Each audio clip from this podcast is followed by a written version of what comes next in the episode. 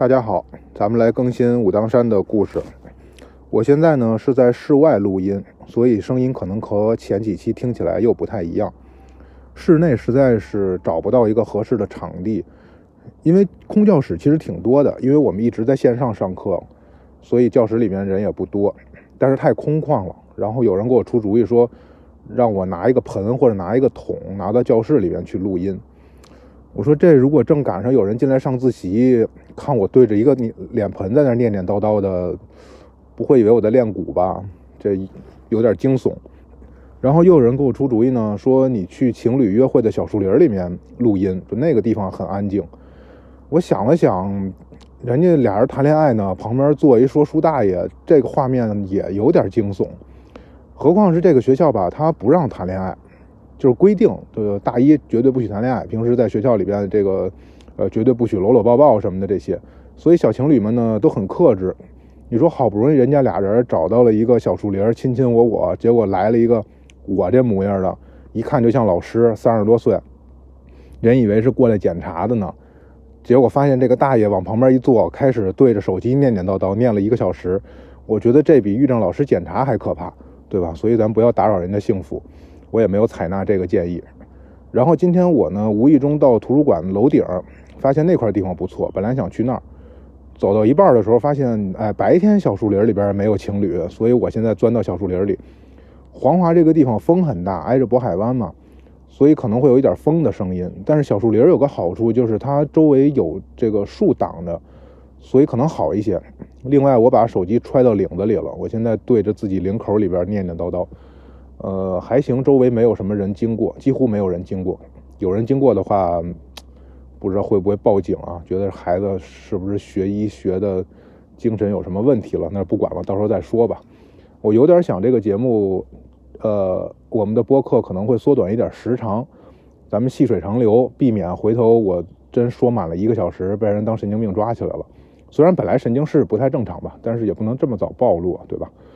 嗯，不一定，咱们说到哪儿算哪儿，呃，也没准还就是就是这个时时长不固定，所以大家呃等着结尾看彩蛋吧。还有关于武当山什么做义工、出家和加微信群的这些信息，咱们也是放在节目里边说，避免大家听完了这个之后就关了播客，然后去骚扰道长。呃，说实话，我已经忘了我上次说到哪儿了，因为我没有稿子，我每次顶多就是打开记事本列个提纲。就把重点想说的几件事列在里面，列个题目，完了就关掉，也不保存。所以我现在我也不记得我上次说过什么了。看了看这个在山上记的日记，大概的这个时间可能也就是那一年的十一月初，十一月十五号前后的样子。所以我就顺着往下讲吧，中间可能会遗漏一些信息。等回头我如果我的这个书能够顺利出版的话，大家去书里面看吧。那个书稿应该是最全的啊，当然也许会被编辑删减，那个单说。那我上次我记得我提过一个在这个山上撒香灰的一个大姐，我只要听过这个节目的或者看过我写的文章的，对这个大姐应该都会有印象，因为确实是太不同凡响了，绝对不是个凡人，对吧？这是不知道受到了哪位神仙的点化。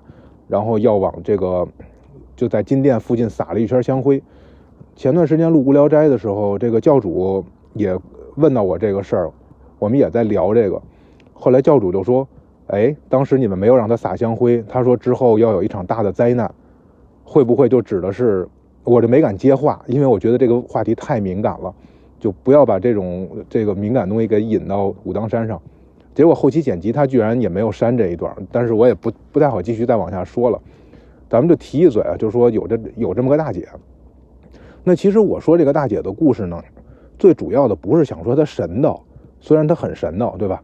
但是我主要想说的是，这个香客表达信仰，他能够到达一种什么程度，或者他这个花样能多到什么程度，是我敲破脑袋我都想不到的。然后通过这个呢，其实我想进一步的去说一什么事儿呢？就是这个香客的信仰的力量到底能有多强？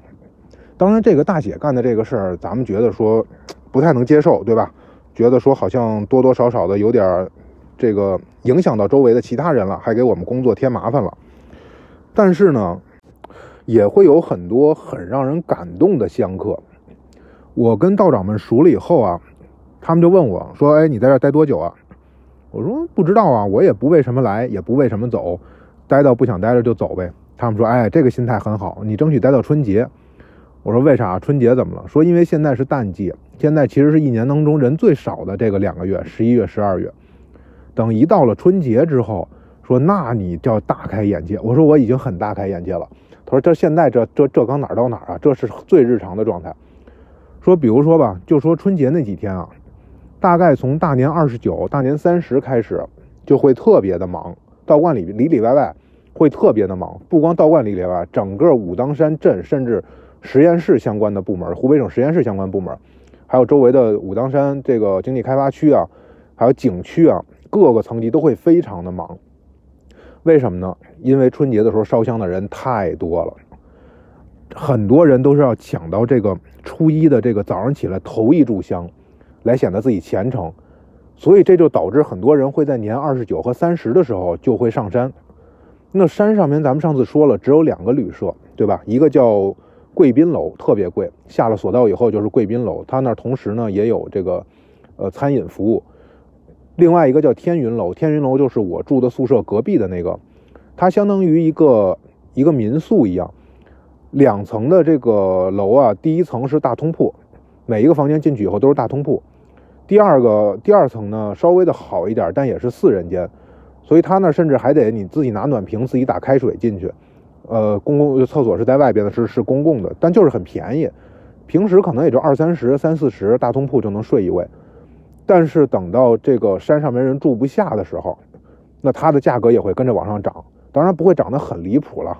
呃，也不至于说就因为这个就要敲一笔，但是关键是什么呢？不是它贵，而是说你根本订不上这房子。像贵宾楼，可能人家提前两个月、一两个月甚至三个月就要打电话预订房间。等你说，我说我这个呃大年二十七、二十八上山了，我在山上，然后我想我说我今天晚上住下，你没地方住，那个地方早就已经被人家预定了。可是你想啊，大年二十八、二十九，那是正好是这个寒冬腊月的时候，对吧？最冷的时候，山上面又是那么大的风，有可能也就已经开始下雪了。那怎么办？那很多香客到最后真的就只能就是在这个楼道里、厕所里各种地方忍一宿。当然也不是说山上边特别的不近人情，哎，我就十间客房满了以后就没了，谁让你来的呢？对吧？你自己想辙。也不至于的，山里边就是这个道观里面，呃呃不是道观，就是这个这个，啊，刚才正好有人路过，所以我看了一眼，然后我就走神了。就是这个天云楼和呃天云楼，他会准备帐篷，在我住的那个门口有一个小广场，呃，大家如果看到我 B 站拍的视频的话，里边会有平时吃饭之前道长们在那儿什么打个陀螺呀，什么聊个天啊，天好了下个棋啊，那那么一小广场，那个小广场上会摆帐篷。大概一顶帐篷里边放两床棉被，大概也能租到，据说是二三百块钱一晚上。但即便那样的话呢，也是整个这个小广场上摆满了帐篷，你去晚了你也订不上。这个对于很多从农村来的香客来说是很大一笔开支。他们来过来烧香啊，咱们回回过来说啊，说这个香客的这个虔诚，他们大老远的拖家带口的过来烧香，有些甚至可能是村子里边选出来一些人代表他们去山上面。去还愿呀，去许愿呀，等等。然后他们受了大家的委托，来到这儿以后，可能钱都是大家一起凑的。他真的就是连一桶泡面都不舍得在这儿买。当然，山上泡面也确实是贵了点儿。作为一个这个前小卖部部长来说，我那儿泡面是四块五到五块五左右，山上面是十块钱。当然，你要把东西扛到山上去了，那还有一个人力成本呢，对吧？所以它也不算贵的很离谱。但是十块钱一桶的泡面，他们真的就不舍得买。你想晚上那么冷，你吃一桶泡面，其实也不会能够取多少的暖，但是多少会好一点嘛，对吧？吃饱了，而且喝点热水，多少会好一点。那他们宁可冻着，他们也不愿意买。他们自己带来这个饼啊或者什么的，哎，然后可能有时候道长们实在是看不下去了，给他们点热水，或者是自己的泡面可能会给他们吃，呃。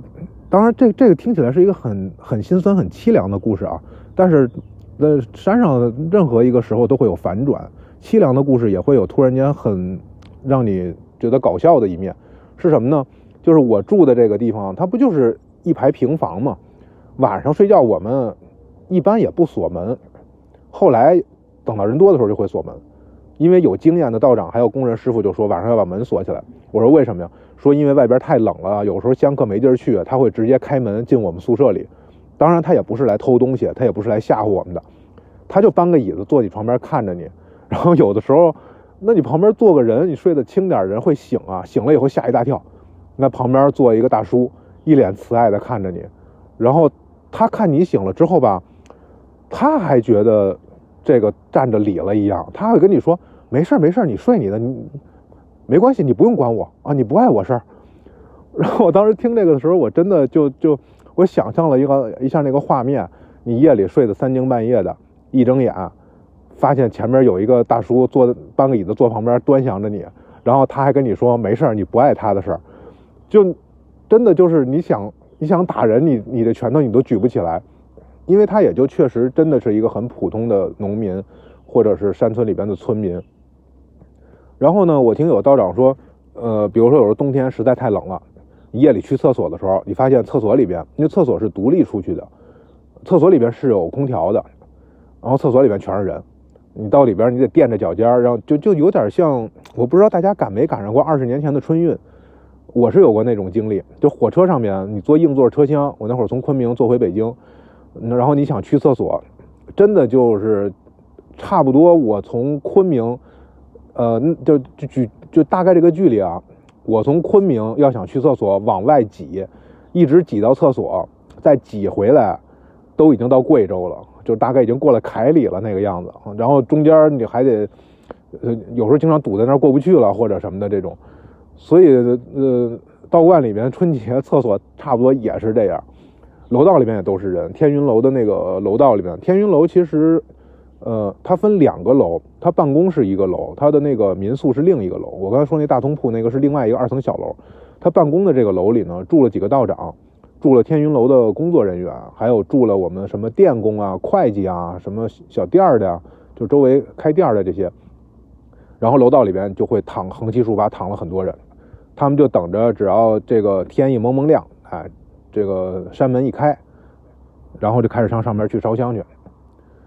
呃，有的时候据说呀，这个三十晚上的时候，呃，每年都会道观里面自己举办一个小型的春晚，然后有些村民因为每年都来也熟悉了，所以他们也会跟着一起跟道长们坐在坐在一起，什么唱个歌啊，表演个节目啊，呃，道长们也会分给他们点吃的，有的时候表演完节目，一人还能再领个红包，但是这个事儿我没赶上，春晚我赶上了，领红包我也赶上了，但是没有赶到这种。就大家一起欢聚一堂，哎，一起庆祝节日，这个跟跟游客相克一起，这我没赶上，因为疫情。我们那一年就只是道观里面自己内部的热闹一下，这个咱们后面专门找一期来说吧。呃，道道观里的春晚还挺热闹的，这这这是基本上什么练武的、什么背经的、什么讲故事的、干嘛的都有。然后这个时候一般大家也都不会排斥香客，有的时候看香客实在太可怜了。哎，可能带着小孩来的七八岁小孩那冻的都都已经冻得跟个紫红萝卜似的了。呃，可能会让小孩去道长的宿舍里面去睡。就道长们还是还是很善良，还是很什么的。他不会说像我们想的似的那种，老子是修仙的，谁让你过来找我的？这不管你，这是肯定不会的。都是非常有人情味的这种。然后香客们呢过来这种表达信仰啊，所以你你从这个角度你再看那个撒香灰那大姐。你好像就也没有那么面目可憎了，对吧？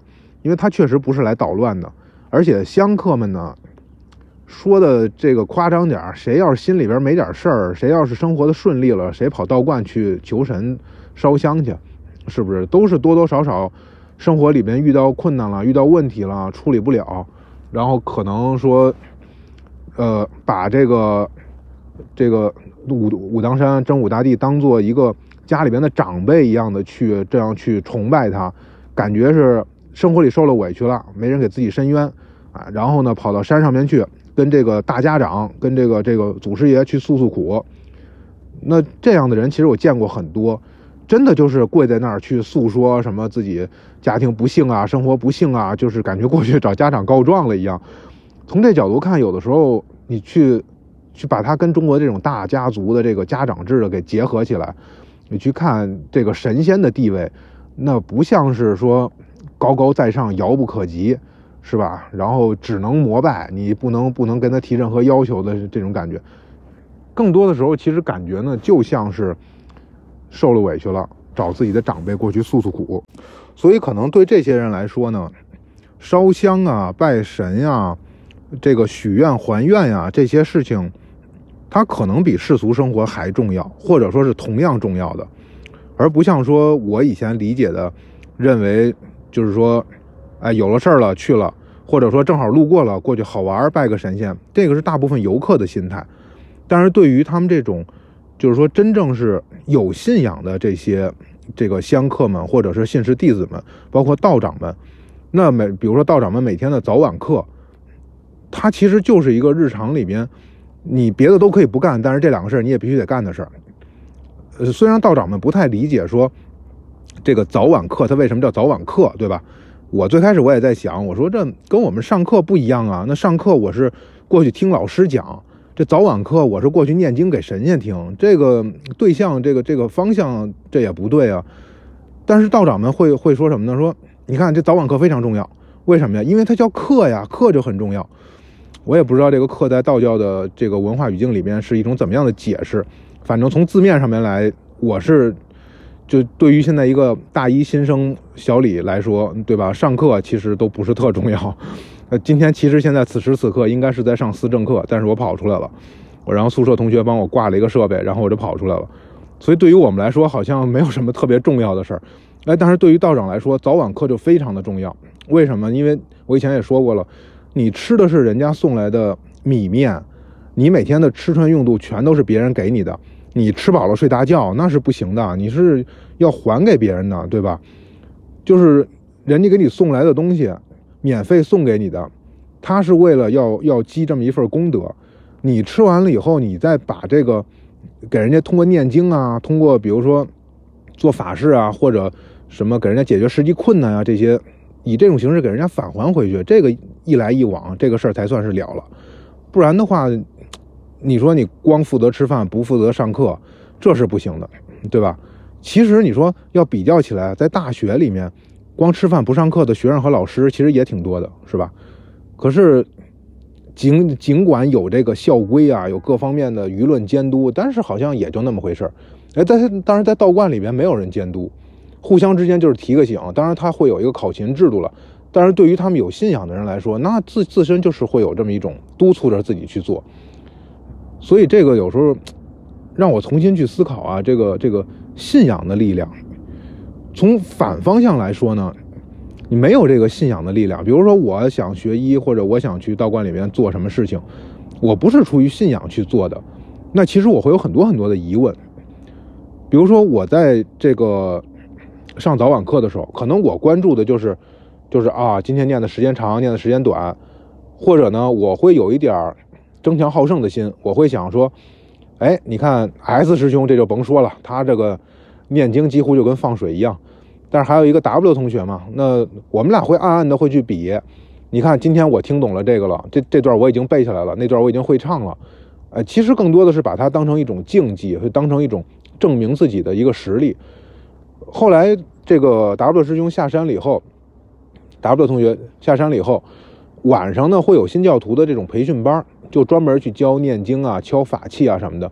我跟着好奇，我也去过。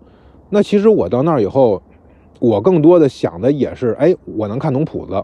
我第一次看谱子，我就能把这个他的这种打击的这个乐器就能就能几乎都敲对。我觉得好像是在就是显我能耐的那个 那个感觉。结果后来呢，有一个道长就骂另外一个在学习的道长说说，你看人家小李，人家就是用心学了，所以人家来了就能会。你看你学这么久了，你都不会。让我突然间一下子感觉很不好意思，让我觉得，人家出于信仰在学这个东西，他真的是相信这个经文的力量，对吧？这个精功耗力不思议，他真的是相信这些东西，但可能就是因为他没有任何的基础，所以他学的就是很慢。而对于我来说，我其实是当个玩儿，我其实把它看作纯粹的音乐和文字的游戏去做，然后我做的好像因为我有一定的基础，所以我做的会比较好。结果最后还让人家真正有信仰的人挨骂了。从那以后，我就时刻提醒自己，你会的这些东西不是让你用来去显本事的，你考虑考虑这个东西本身是干嘛的，你别拿着它去去欺负人，或者拿着去就是显示你有什么样的能力。这个东西其实是一个很无聊、很可笑的事情。这种想法一直让我带到现在学校里面也是这样。那有的时候，豆瓣网友们会给我留言说：“你在课上你就应该跟老师说什么什么，你就应该怎么怎么着啊？跟他说你是什么学历，你什么专业，跟他说你这个怎么样。”但一般我都会避免谈这些东西，因为我会觉得我是来学习的，我不是来教书的。那我过去过来以后跟人家讲我过去怎么样怎么样，其实可能是一种我自己自卑的体现吧。然后我想让自己自信起来的话，那就抛掉以前的那些东西。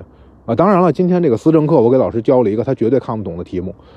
那本来我想申请选修，他不让，然后我就觉得，就这种东西，那反正我就给你教一个我自己自己看得懂你看不懂的，也不完全算欺负你，对吧？你要实在看不懂的话，你愿意跟我聊，那咱们可以聊。不过今天提问他也没问到我，所以提问结束了我就跑出来了。啊，咱们继续来说武当山啊，呃，可能现在会穿插说一些新学校的事情，但不会太多。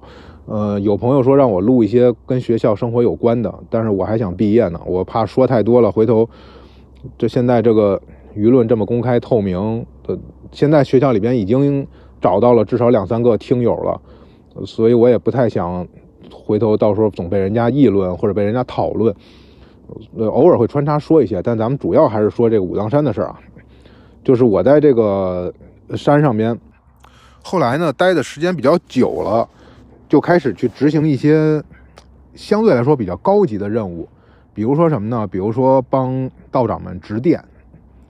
哎，执殿这个事儿是只有道长才能做的，理论上说啊是只有道长才能做的，因为你作为神职人员，你在神殿当中去为神仙服务，那你必须得是有一定的神仙身份的或者修仙的身份。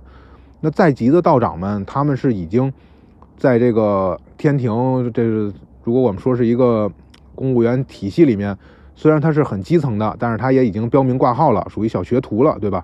那对于我这种来说，你完全的一个凡夫俗子，你去做跟需要法力的事情，你去做这种这种需要神职人员做的事情的话，你可能是没有效果的。所以我对这种事儿我也离得也比较远。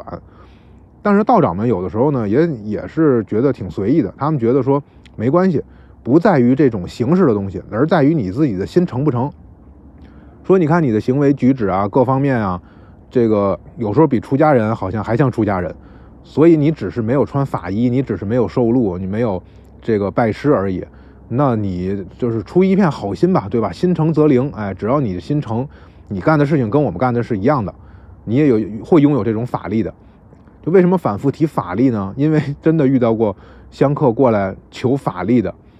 比如说，我有一次在这个转运殿值殿的时候，转运殿咱们以前说过了，是可以转运的，非常灵的这样一个殿。从建筑上来说呢，转运殿最开始啊是一座铜铸的整体的一座殿，后来因为这个重新做了金殿，就是做了一座铜铸鎏金的殿，所以把这一座。原来的纯铜的这个殿呢，就给搬下来了，搬到山门外，为他又专门做了这么一座殿，等于是在这一座铜铸的本身就有这么一座铜铸的殿，大概有个我想想，大概三三米乘三米，或者是四米乘四米这么这么一个殿，外边又建了一座这种砖石结构的殿，而这两座殿中间就会留了那么一个夹缝，这个夹缝正好够一个人侧身走过去。呃，黑咕隆咚的，不开灯，这就是它转运的原理。呃，之所以说的这么细致，就是大家如果再去转运店的时候，一定得从这个夹缝里边走一圈。你进门以后，右手边要上两节这个木头的这种台阶，然后侧着走进去，不要开灯，不要开手机，一直从这里面贴着墙走走走，转进去，走完第三边之后，你会能够能够这个看到光亮。这个时候，有的有的人啊，他会问道长说：“我转过来了没有？”哎，道长会说：“转过来了，转过来了。”听起来呢是说我转没转过来，从这黑咕隆咚的这个小这个小甬道里边转没转过来，实际上也是暗示着，就是说我的运气转没转过来。啊，就是最开始黑咕咚的，最后突然间见到光明了，我又回来了，等于绕着里边的那个铜殿是走了一圈。另外呢，也可以在铜殿前面这个磕头啊，或者是往功德箱里边送点钱呀什么的。我第一次去直殿的时候啊，也没有人告诉我说我应该坐哪儿，然后我就坐到铜殿里边去了。往里边一坐呢，一看，哎，旁边正中间真武大帝，左右两边都是他的这个是六丁六甲呀，还是一些是这个神仙啊什么的。然后脚底下是这个龟蛇二仙。我琢磨着，我好像不应该坐这儿，我坐这儿有点不太合适。这个怎么和神仙平起平坐了？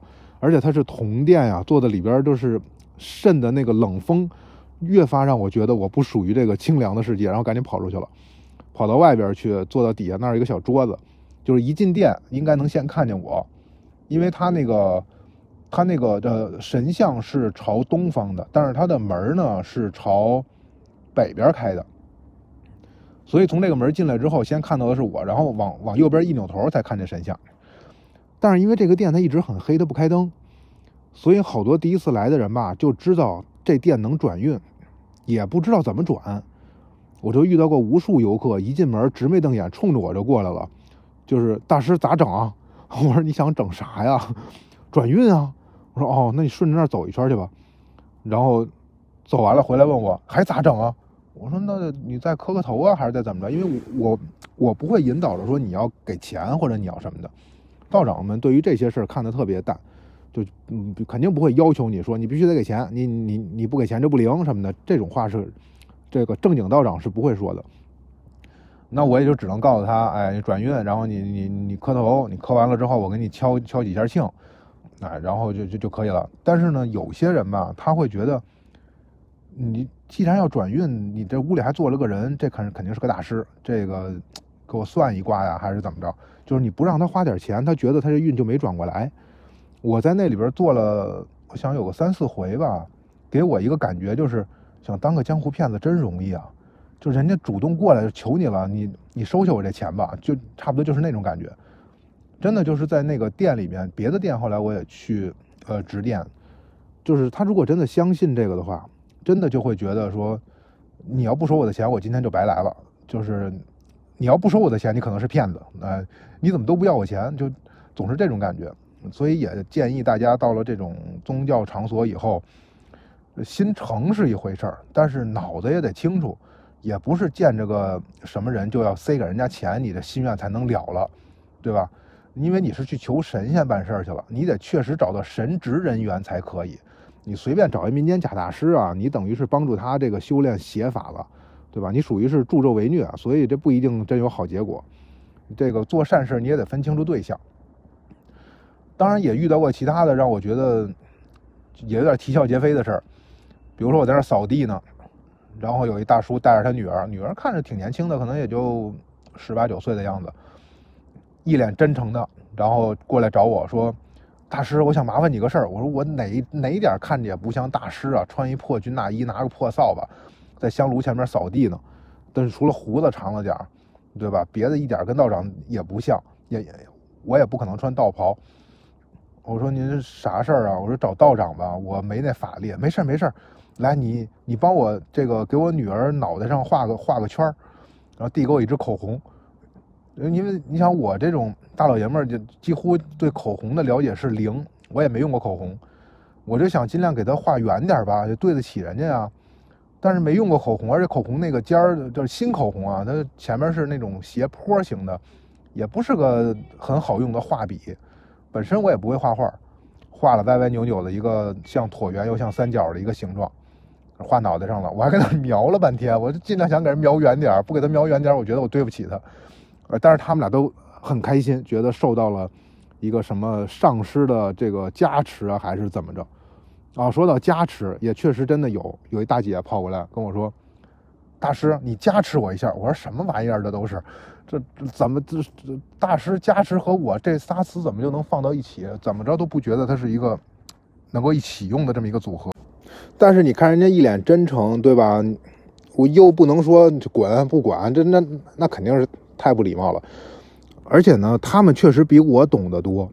宗教方面这些东西，人家经年累月的总来这些场场合，他周围的人都有这个信仰，你对于有信仰的人，你要尊重人家呀。呃，更何况我是个白痴，我不懂，对吧？所以我就问吧，我说大姐，您是让我怎么加持啊？我说，要不然您找道长，反正我一个原则就是我处理不了的事儿你就找道长去，我能处理的事儿非常之少，我大部分的事儿你要不找的话，我也带着你去找，因为我也确实怕耽误了人家，人确实如果说有什么遇到什么这个为难招窄的事儿了，然后你过来找我，我最后像模像样的给人家糊弄走了，人回家以后该驱的鬼没驱走，该看的病没没看好，我等于耽误人家，对吧？我说你要不然找道长，他说没事儿，你就行。我说你，哎呦，您是怎么看出来我就行的？我都没觉得我行。我说这怎么加持啊？说你就你就那个打我两下就行。我说你这大姐是来碰瓷儿的吗？是打完了你就躺这儿就开始讹钱了吗？我说这个我胳膊疼啊，我腰也疼，然后您打我两下，就我说这种要求真不常见啊。出了道观以后，社会上面这种要求。反正我只在碰瓷儿的人身上见过，其他人还真的很少提出这种这种要求来。但是，一般这种事儿我真的不敢管。后来我问道长，他们说你拍他两下呗，你比如说弄点香灰或者是什么，嗯，摸摸这个什么什么这些法器或什么的，然后你让他磕几个头，你他意思就是他需要你做什么你就做就行了。我说那这太随意了吧？你看我也没有这个法力，我再耽误了人家。道长说没事儿，我我猜的道长们的潜台词就是，提这种要求的人一般都没什么特别大的问题，就是要一个心理安慰。你给他这个心理安慰了就得了。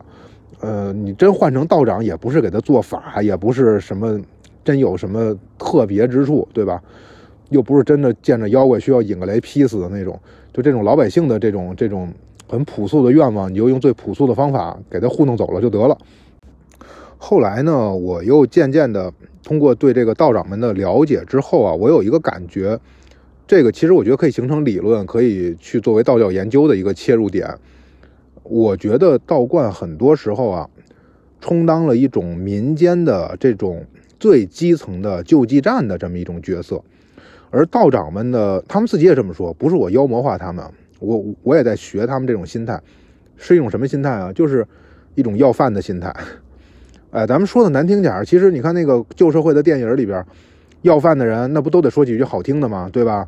呃，老爷太太们呀，给口吃的吧什么的。然后稍微升级一点的，你手里边带上个器械的，就变成了数来宝，就变成了现在的快板书，对吧？快板书最开始不也是说就是要饭的拿两个牛棒鼓也好，后来是拿竹板也好。呃，走的一路走，一路到人家门口说点这个，呃，比较吉祥的话，然后希望人家能够施施舍点东西。虽然现在这些已经成为了民间艺术了，大家现在已经不说他是最早是要饭的了，对吧？可是给我感觉，其实道长们很多时候他们的心态啊，有一点这种感觉，因为他们确实是饭都是要来的。你说的好听点叫化缘，说难听点不就叫要饭的吗？所以呢，一个负责任的道长是要给人家敲磬的。人家过来磕头了，即便人家没给你钱，没带东西过来，但是给你添了香火呀，那你就应该给人家敲磬。还有像刚才说的转运店的这个，就如果要是有人问道长转过来了没有，你这个时候一定要给人家说吉祥话，你一定不能说不知道，呃，自己看着看着办。你觉得呢？就这这个这个时候不是开玩笑的时候。因为对于对方来说，他是过来要是这个确实有所求的，他希望听到一个好的，听到一句好话，那你就有义务去给人家去说这样的好话。当然，现在可能有时候太忙了，或者是每个道长个性不一样，不一定会搭理你。但是说以前真的是有这个传统的，是要这样的。那这种说好话让人家高兴，和那个敲着竹板站人家门口唱数来宝的，这不就是很相通吗？这不都是？很底层的这种生活逻辑嘛，你要给这个有权有势或者有钱的人，或者说是能够给你提供帮助的人，你要让他心情好，你们之间互相交换，这也不是说我在讨好你，因为你确实有这个需要，是吧？你有这个需要的时候，然后我提供了，那你同时可以提供给我的生活所必须，所以很多道长他是一种这种很卑微的这种心态，而不是说。我是修仙的，我比你高一等，等等的这样的感觉。我在值电的时候会有会有这样的这个感觉，所以他们对于很多老百姓的一些古怪行为吧，他不做什么评判，他就也不会去制止，也不会说哎嗤之以鼻，瞧不起你们怎么样，甚至有的时候他可能还跟着一块凑个热闹。我记得有一回外边下雨特别冷，这个山下下雨，山上基本上就是雪或者是这个冰渣儿。一大早有大概十几个大姐，不知道是一个什么香客团。围着这个金殿一圈一圈，一边走一边喊口号，还发那个他们自己印的一些这个宗教的手册。我要了一本拿过来看了一下，就里边从歌颂这个元始天尊、玉皇大帝到歌颂毛主席等等的历代领导人的东西全都有，就是劝人行善的一些小册子吧。它也不是邪教，就是劝人行善，那让人孝顺老人啊，什么这个这个呃尊重父母啊，或者是服从管理啊。啊，爱党爱国呀，这些。后来呢，他们在山上边转，都转了挺长时间的。我们在屋里待着，抱着暖气都觉得冷，他们也不冷，就跟外边转悠。然后有一个大姐过来问，说：“你们山上有没有卫生间？”可能实在是跟上边待的时间有点久了，而且又天气又冷嘛，呃，给冻的实在是想上厕所。道长说：“我们山上没有卫生间，你得从金殿下去，到底下那个生活区域里面才能有卫生间。”说：“哦。”然后道长顺便就说了一句：“说你们赶紧下去吧，山上这么冷，别给冻感冒了。”然后大姐说：“不，我们这个任务还没完成呢。”道长说：“你啥任务啊？真正降妖除魔，有这么多道士呢，也用不着你，你们就赶紧把自己照顾好了，别添乱了就行了。”结果那个大姐一脸兴奋地说：“真的，降妖除魔，没事我们上。道长不用你。”就把我们几个在屋里边都给气乐了，都，就是他真的是相信这个，而且我觉得。如果真有这种事情的话，你说不定他真的拍脑袋上去能做出点什么，什么你意想不到的事情来。所以道长们跟他们呢也不较真儿，也觉得你是出于好心，对吧？你也不是来这儿毁坏公物的，你是偷金砖的，你还是跟这儿随地大小便的，你这性质不一样。后来我觉得，可能你见这些人见得多了之后，是不是也就有了一种底层的生活的智慧？而这种底层生活智慧，你看着他很土，看着他。也干不了什么大事儿，他也不能治国理政，他也不能让你升官发财，但是他可能真的是几千年来中国普通老百姓日常生活的一种逻辑，或者说，鲁迅先生说这个中国几千年的根底文化根底在于道教，我一直就在想这个到底是个什么？从哪个层面上来说，就是道教能够这么重要，是因为它对于医学的贡献，还是说因为它？历代的这些留下的什么经典，可能都会有，但是我发现的更多的是它在底层的发挥的这种救助性的，或者说是一种互助性的这样的一个作用，所以可能是很多的上层的这种很华丽的文化的一个根基。很多时候我在道观里面，我会不自觉的用自己已经有的知识理论。这种思维的逻辑方式去去解释是周围的事情，包括我自己的事情。呃，但是我后来会发现，我的很多解释是有效的，确实是有用的。但是让我觉得特别惊奇的就是，道长们完全什么理论都都没有，没有这些社会科学的理论或者任何背景，他就是最朴素的一些生活智慧，往往可能一句话就能解释我很复杂的一个问题，甚至我可能自己都。搞不定的一些很复杂的事情，他可能一句话让我一下豁然开朗。比如说，我上山之前，我就一直总觉得，比如胸闷啊、焦虑啊这些，就可能焦虑会带来的一些躯体化的这种症状。然后也吃中药、扎针灸、做心理咨询，搞了很长时间。到了山上之后呢，会感觉这些症状也会有加重，因为一个是它有海拔了，开始有一千多米的海拔，本身就会有些东西会被放大。再有一个呢，就是那个生活环境完全陌生，呃，会担心啊。如果我生病了的话，能不能下山？那道长们可能开着玩笑就说觉得没事儿。我天天就琢磨着会不会到时候如果急救的话，有没有直升飞机上来急症给送下去什么的。后来有一天，我那个室友就是斋堂那个师傅，他跟我说，他说其实你你就是想的事情想的太多了。我说对，我知道我想的太多了，而且我一想这个事情的话，就又多想了。他说：“那你就把你来武当山呀当做是休息，你是来这儿调养身体的，你不要想太多。”哎，我后来觉得，对啊，其实我应该是带着这种心态来的，应该是大家会觉得说啊，我是来这儿当义工，所以我要这个工作，我不能偷懒的。结果反而大家会劝我说，你就来这儿调养身体就好了，你来这儿休息就好了。我们没有那么多活让你干，或者说有那些活让你干，你干不好也没关系。我觉得，哎，其实大家对我没有那么高的期待，大家就是把我当成了跟他们一样在这生活的一个人，不是把我当做一个螺丝钉来剥削我。我一定要创造价值，我要加班，我要什么的，一下让我觉得心里面受到很大安慰。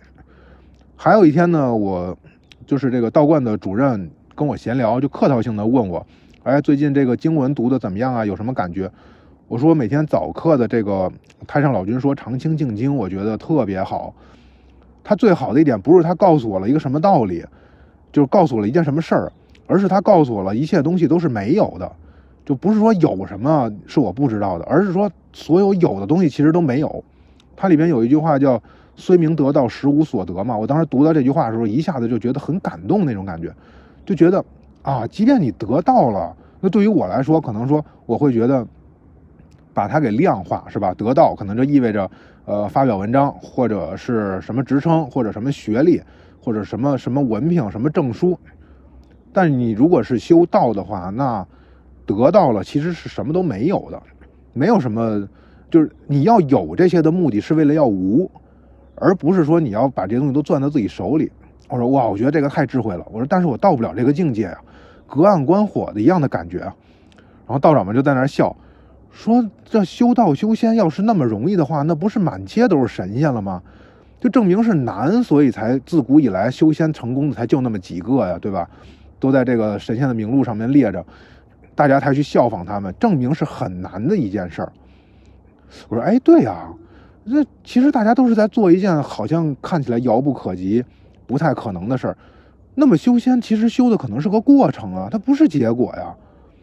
后来跟另外一个这个算命理的一个师兄聊天，他也在说，他说：“你说原始人看咱们现在，啊，这个一出门就能够上天，就能够坐飞机，一个手机就能够招呼就有快递，就有吃的。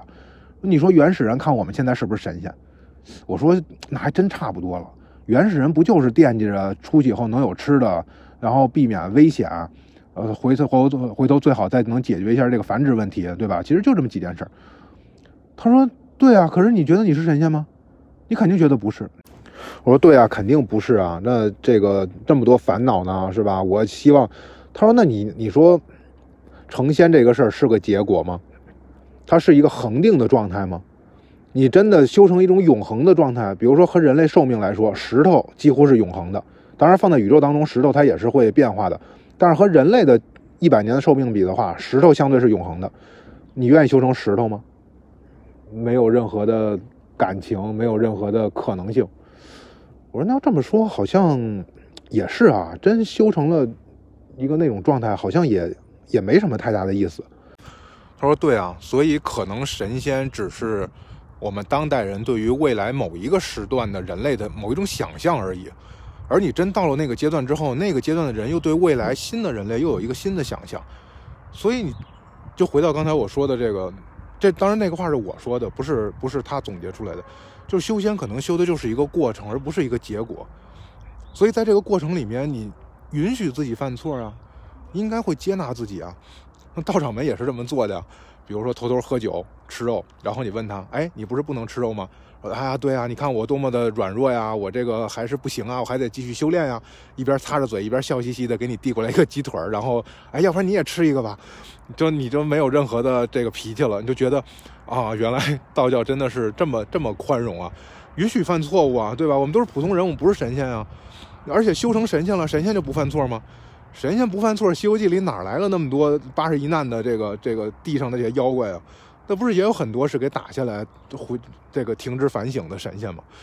对吧？当然神是神，仙是仙了，人修的是是仙了，所以后来觉得，哎，也是这么想起来的话，虽然不能完全解决我心里边的问题，但是会让我能够放松一点了，会让我觉得我没有那么重的责任，对吧？我我没有那么那么重要，而且我不是一个完人，我一定不许犯错。另外呢。我意识到这一点了，所以我在对抗自己的心魔呀。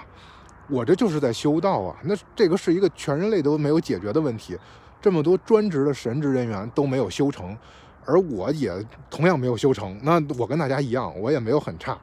而且万一我要修成了呢？那我就比大家都强。那我那这这这，所以这个属于一个一个只赚不赔的买卖。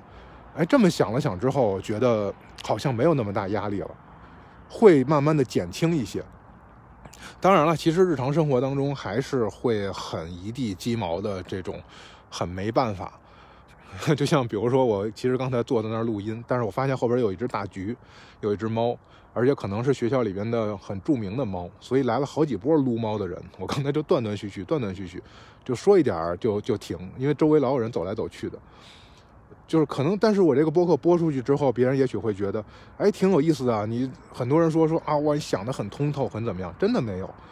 我在武当山的时候，把很多故事发到豆瓣上，然后大家都会觉得，哇，山上面这么好，我们也要上山，我们也要做义工，甚至我们也要出家。我们去不了武当山，去五台山；去不了五台山，去武功山。反正总之，我得去一个山里。去山里边，我生活就变幸福了，我就不不内卷，我不焦虑了，我不内耗了。那是不可能的，因为我。我发了那些东西的同时，我在，呃，录这些东西或者在写这些东西的同时，那其实不是说我把这些问题都给解决了，而是我只是发现了，然后我也没辙，所以把它给摆出来了之后，大家觉得说，哦，好像是这么回事你好像很通透，真的没有，我真的没有办法，我自己到现在也因为这一期播客一直找不到地方去录，所以我这两天一直都是在心率过速的状态当中。当然也因为英语老师非得让我给课代表背书这件事儿让我很闹心，然后这两天我都是一直处在很心慌的状态当中。其实你说有多大的事儿吗？也没有，就是没有找到地方录播课，没有没有做成自己想做的事情，最后就会直接会有躯体化的症状。那我觉得，嗯，所以我觉得我不是来学医的，我是来就医的。那对于重新高考学医这个事儿，也没有。像媒体上面报道的显得那么那么壮烈或者那么勇敢，那我可怂了，对吧？回头嗯找机会专门跟专门录一期或者两期，来说说我高考复习里边的各种缺心眼的事儿。那说其实哪件事情处理的稍微好一点，我也不至于现在来，就是我我我也应该能有更好的选择。嗯，所以大家就当当个乐来听吧。这一期呢，可能中间断断续续的，我也不知道连贯不连贯。一会儿我回去重新听一遍。但是如果没有硬伤的话，我可能就会这么发出去了，因为再找到一个录音的环境真的很难。我刚才那个地方已经很偏了，前边是沟，后边是小树林的，结果不知道为啥总有人过来撸猫。大家都不上课嘛都，然后我现在是在一个没人这个走的路上边，很荒的一条路上边。人别人学校是建在荒地上，我们是学校里边都是荒地，所以这条路还挺荒的。赶上这儿也没什么风。把最后这个结尾录完，呃，如果没有什么硬伤的话，我估计这期就这样了。下一期上哪儿录，录成什么样，咱再说吧。我看了一眼时长，其实也快五十分钟了。那我再那我再水个一两分钟，把它凑到五十分钟，啊，就是说一下这个之前说过这个去武当山做义工的事儿，但现在呢，大家也别报名了，因为这个疫情实验好像又有疫情了。呃，我看山上面道长们发的视频里边也没有游客，估计武当山可能又封山了。如果大家非想去的话，先打电话问问武当山景区开不开放。嗯，武当山景区开放，道观也不一定开放，所以你在这个呃微博上面找一下紫云道童这位道长。这位道长其实我跟他也没有联系过，但是所有人我都推荐给他那边去了，是金顶这边的师兄介绍的，所以我可能也给他添了很多的麻烦。嗯，大家过去找他的时候也尽量客气点儿，让他对我的负面印象能少一些。呃，道长们回微信不会特别的快，的呃回 QQ 什么都会很慢。微博一般一个礼拜你们能交往交谈个两三条，这就算是效率很高了。所以耐心的等待一下，这也可能证明是缘分没到。呃，另外呢，就是如果有想出家的啊、想什么的这些，你们去问道长吧。我这个道长肯定不会劝你出家的。嗯，但是我我知道我劝了也没用，所以你直接让道长把你骂一顿，我觉得可能会更有用一点，你可能心里边能稍微的满足一些。嗯，然后关于哦对，加我的微信二三八五七四七四，可以加到听友群里面。咱们现在已经有三个快四个听友群了，我也没什么时间打理，还好这个群友们比较热心，所以有几个管理员在帮我帮我弄。呃，大家如果要是有什么想法，可以在听友群里面说，或者在这个节目下边来给我留言。哇，我真的成功的就水了，水到了五十分钟，而且我中间还没换气，还没有很长的停顿。很多人问我是怎么做到的，不写稿子就能够白活五十分钟。我说这应该就是一个三十多年的话痨积累的内功吧。从小到大犯的最多的错误就是上课随便说话，然后被请家长。所以没想到录播课还挺合适的。好了，不管怎么样，这期就说到这儿了。外边太冷了，我得回去了。祝大家生活愉快，逍遥自在。